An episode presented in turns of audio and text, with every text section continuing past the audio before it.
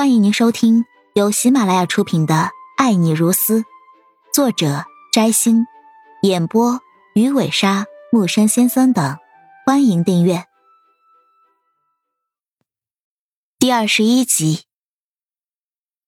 陈存希一听到是关于沈小雨的事情，整个人颤了颤，已经变得极度迟缓的神经才慢慢恢复过来，然后猛地从床上弹了起来。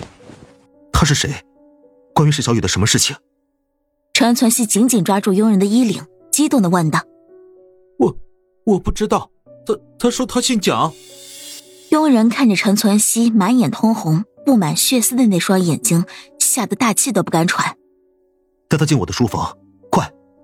当佣人带着这个男人走进书房的时候，正如陈存希所料，这个男人就是蒋一贤。蒋一贤看到陈存希样子的时候，被吓了一跳。之前高高在上、精神挺拔的大总裁，此时就是一个邋遢中年人一般的样子，脸上的胡子、头上的头发都很长，双眼似乎几天没有合上那样充满了血丝，而且他还隐约闻到一阵恶臭。你来干什么？陈存希眯眼盯着蒋一贤，双眼的血丝更加浓烈。明天就是小雨的葬礼。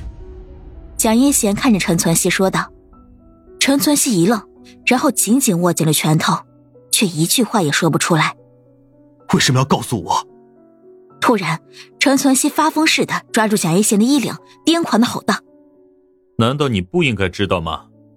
蒋一贤将陈存希的手拍开，后退一步：“事情我已经告诉你了，去不去是你自己的事情，我只是在尽我客户最后的要求。”是小雨让你来告诉我的，没错，他在进手术室之前就委托我，如果他死了，葬礼要通知你。小雨，陈存希抓住自己的脑袋，痛苦的不断撕扯自己的头发。他知道沈小雨的意思，如果真的他能在天堂，他还想看到他。如此爱着自己的女人，居然一而再、再而三被自己羞辱。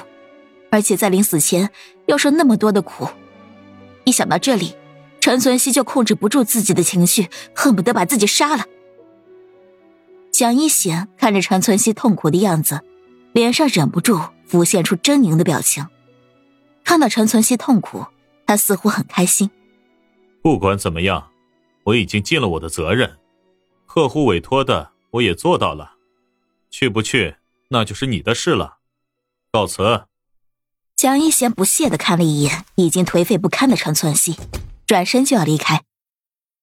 走出陈存希房间后，蒋一贤的脸上已经忍不住露出了笑容，一个胜利者的笑容。天空下起了毛毛雨，陈存希一大早就起了床，或者说，他根本一夜未眠。他走到沐浴间，强迫自己洗了一个澡，这是他这个星期第一次洗澡。洗完澡后，他把胡子刮掉，然后穿上整齐的衣服，戴上墨镜，开车朝着坟场而去。下车后，他没有打伞，站在葬礼的外围，静静的看着里面的人群。他没有走过去，因为他怕，他看到沈小雨的遗照，在他心里，一直都不能接受沈小雨的死，更不想看到那种黑白照。当葬礼结束。所有人都散去后，他静静的一个人站在远远的地方，远远的看着沈小雨的墓碑。雨一直在下，陈存希浑身都湿透了，身体很冷，但是这些身体的冰冷根本没有心里的痛苦浓烈。他的心已经彻底碎了，又怎么会感受到身体的寒冷？他一点也不冷。他只是心死了。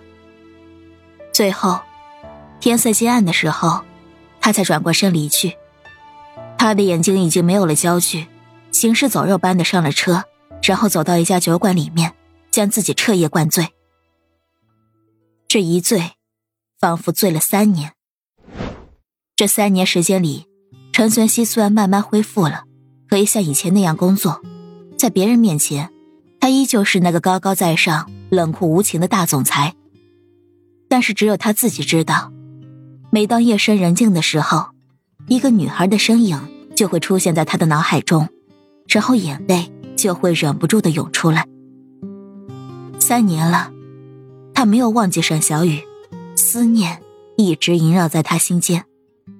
沈小雨似乎没有离开这个世界，活在了他的心里面。这三年来，他没有再找其他女人，一直单身一人，因为他心里面已经被一个女人塞满了，再也装不下其他任何人。江宁儿一直在试图接近，但是陈存希的态度和五年前一样，根本没有接受他的爱意。但不得不说，江宁儿对陈存希已经是一种变态的执着。不知道是不甘，还是真的深爱陈存希，他足足等了五年，依然没有放弃。亲爱的听众朋友，本集已播讲完毕，请订阅专辑，下集精彩继续。